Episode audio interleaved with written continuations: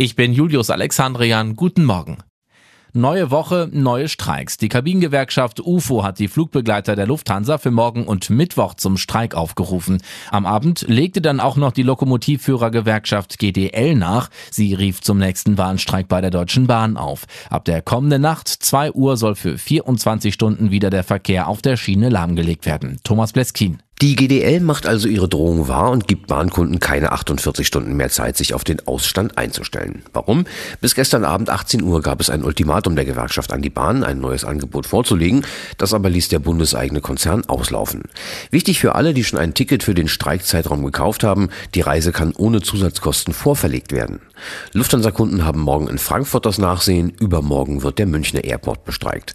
Außerdem legen heute die Ärzte von 23 Unikliniken die Arbeit nieder. Nach dem Taurus-Nein von Bundeskanzler Scholz könnte die Ukraine über einen Ringtausch mit neuen Marschflugkörpern versorgt werden. Bundesaußenministerin Baerbock zeigte sich am Abend in der ARD-Sendung Karim Joska offen für den Vorschlag ihres britischen Amtskollegen Cameron, wonach Deutschland seinem Land Taurus-Raketen liefern könnte und Großbritannien dafür eigene Marschflugkörper an die Ukraine abgibt. Kräftiger Rechtsruck in Portugal. Das EU-Land droht sogar unregierbar zu werden. Bei der vorgezogenen Parlamentswahl haben die regierenden Sozialisten ihre absolute Mehrheit verloren und die Chega-Partei aus dem rechten Lager konnte gewaltige Stimmengewinne erzielen. Jetzt könnte das konservative Parteienbündnis die Sozialisten von der Macht verdrängen. Fraglich ist jedoch in welcher Konstellation, denn eine Koalitionsbildung dürfte angesichts der Mehrheitsverhältnisse sehr schwierig werden.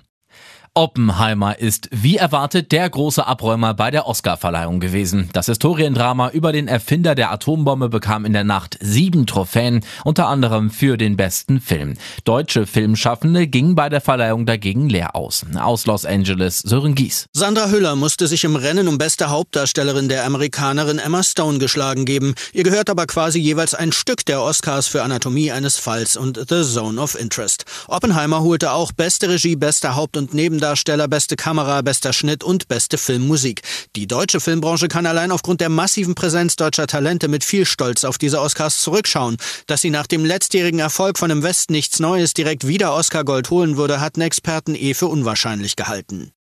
Das Wetter im Norden und Westen einige Wolken, gebietsweise ergiebiger Regen, sonst freundlicher und zunächst auch trocken. Später gibt es auch im Süden einzelne Schauer und Gewitter. Bei maximal 5 Grad auf Rügen und bis zu 16 Grad in der Lausitz.